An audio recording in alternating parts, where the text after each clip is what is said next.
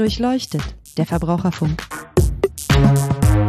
Ein Podcast der Verbraucherzentrale Baden-Württemberg.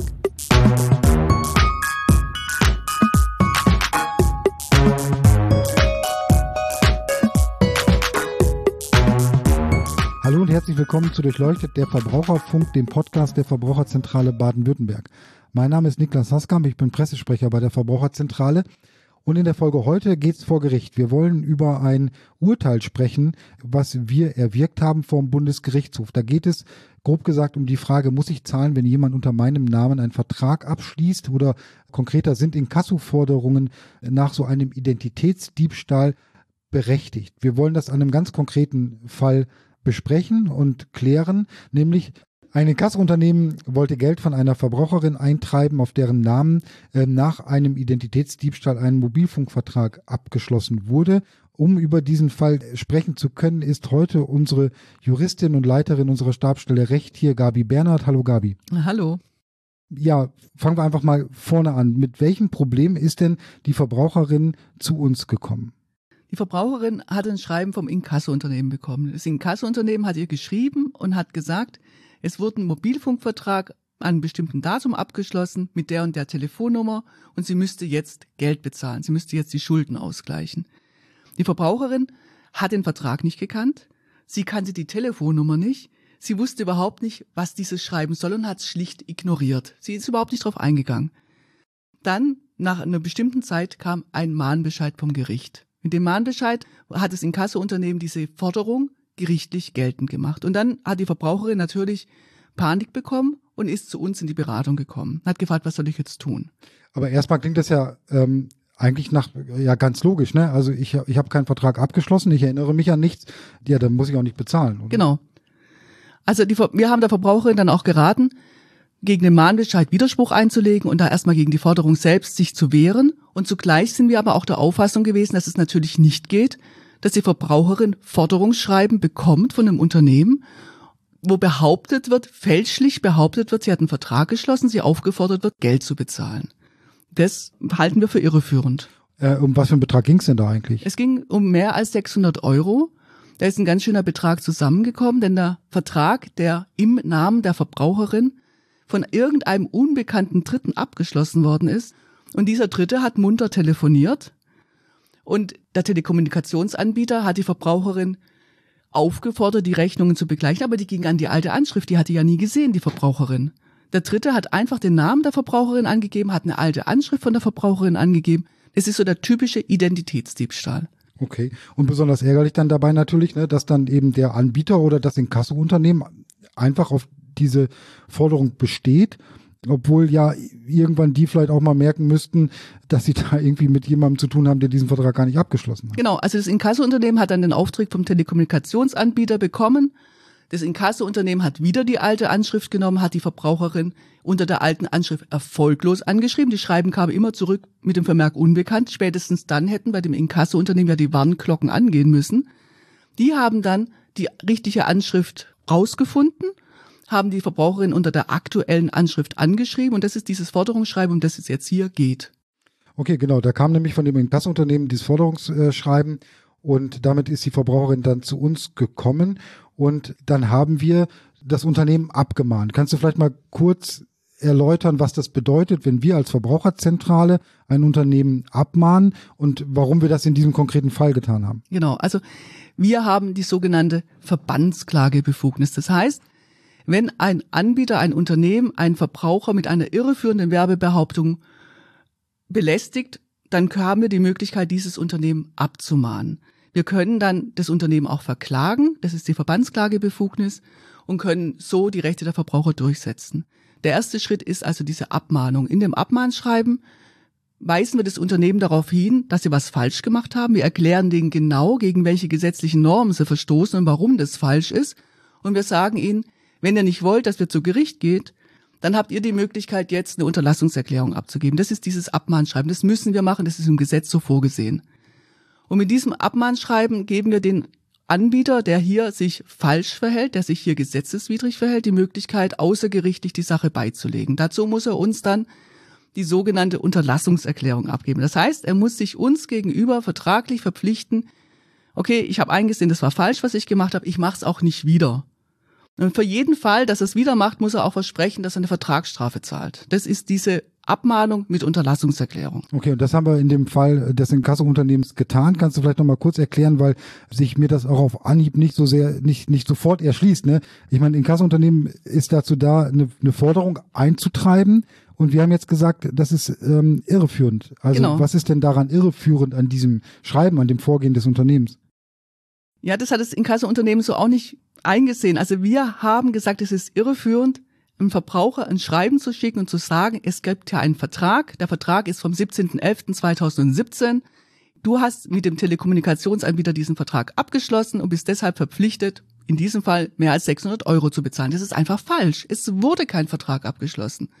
Und das UWG legt im Paragraph 5 UWG fest, dass irreführende oder aber auch falsche Behauptungen, die zu einer Handlung des Verbrauchers führen können, unzulässig sind.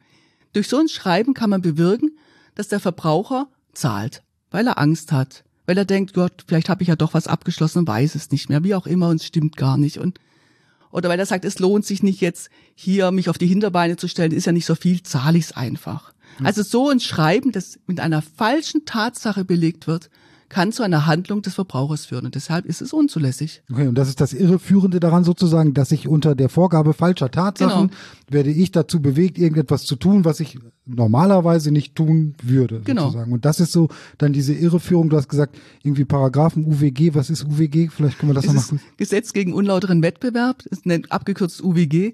Und in diesem Gesetz gegen den unlauteren Wettbewerb steht drin, dass ein Anbieter, ein Unternehmer, ein Verbraucher nicht unter Behauptung von falschen Tatsachen irreführen darf. Und genau das ist hier passiert nach unserer Meinung. Okay, und dann haben wir das Unternehmen abgemahnt und du hast schon angedeutet, die haben das ein bisschen anders gesehen. Wie geht es dann oder wie ging es dann weiter? Genau, das Unternehmen war der Auffassung, sie konnten es ja nicht wissen.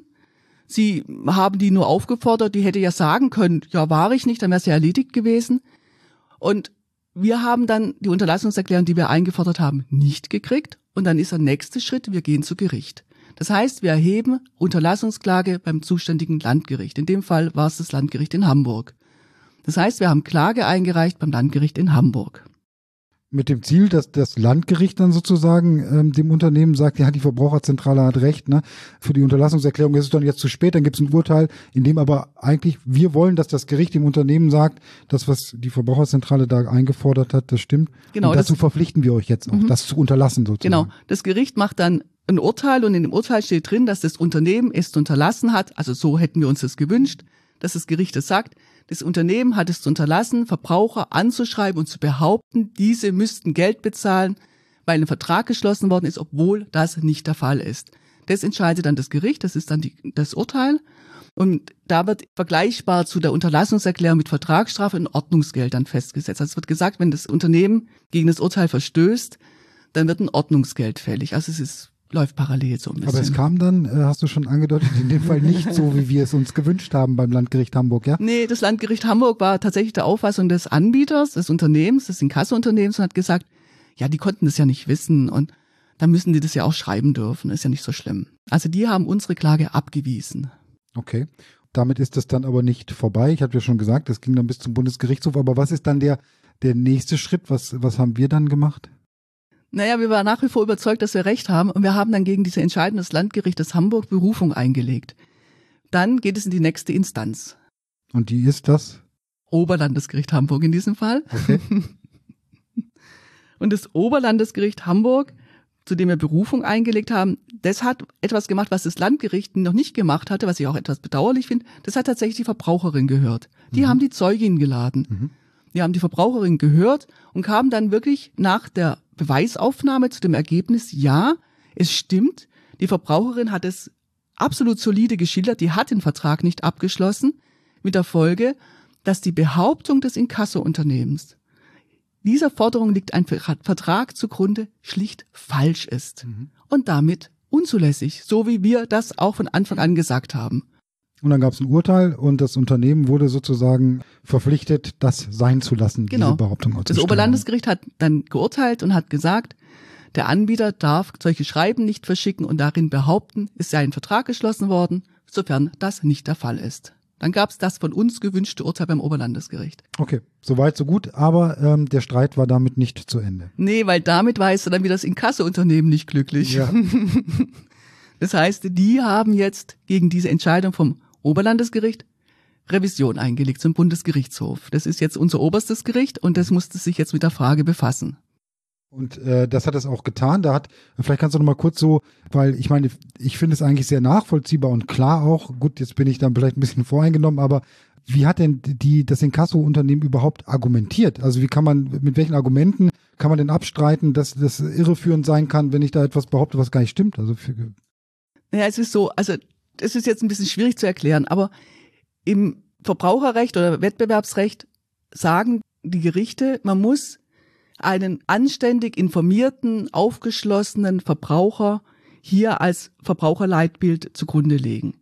Und das Inkassounternehmen hat gesagt, ein anständig informierter und adäquat informierter Verbraucher würde nie auf die Idee kommen, auf ein Forderungsschreiben zu reagieren oder zu zahlen, wenn er den Vertrag nicht geschlossen hat. Sowas könnte nur einem trotteligen Verbraucher passieren, einem vergesslichen Verbraucher. Und das Inkassounternehmen hat damit argumentiert, dass das OLG von einem falschen Verbraucherleitbild ausgegangen ist. Die haben gesagt, wenn die jetzt tatsächlich den verständigen und aufgeschlossenen, aufmerksamen Verbraucher zugrunde gelegt hätten, wie sie es auch hätten tun müssen, dann wären die nicht zu diesem Ergebnis gekommen.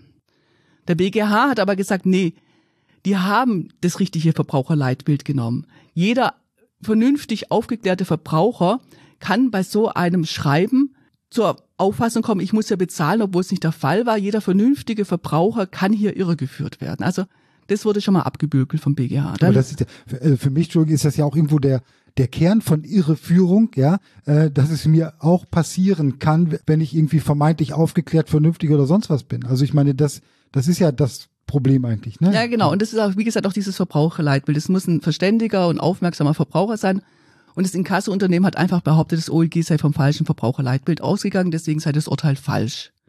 Das war das eine Argument, das sie gebracht haben. Das andere Argument, das sie gebracht haben beim BGH war, es sei ihnen schlicht nicht zuzumuten, bei jedem Vertrag nachzuforschen, ob das tatsächlich jetzt auch berechtigt ist, die Forderung oder nicht. Das könnten sie gar nicht Ich hätte leisten. jetzt Das gedacht, sei, das wäre die Jobbeschreibung eines Inkasso-Unternehmens, das zu tun. Ja?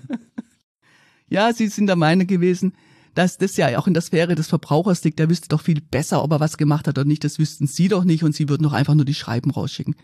Und da hat der BGH gesagt, nee, also ihr müsst das nicht schuldhaft gemacht haben. Ihr müsst nicht schuldhaftes Schreiben rausgeschickt haben und wissentlich, dass er das nicht abgeschlossen hat. Es langt, wenn ihr das einfach macht, weil ihr nicht die Manpower zur Überprüfung habt. Das ist wurscht. Ihr habt eine falsche Tatsache behauptet und nur darum geht's. Und wenn ihr eine falsche Tatsache behauptet, dann verstoßt ihr gegen Paragraph 5 UWG. Punkt. Okay.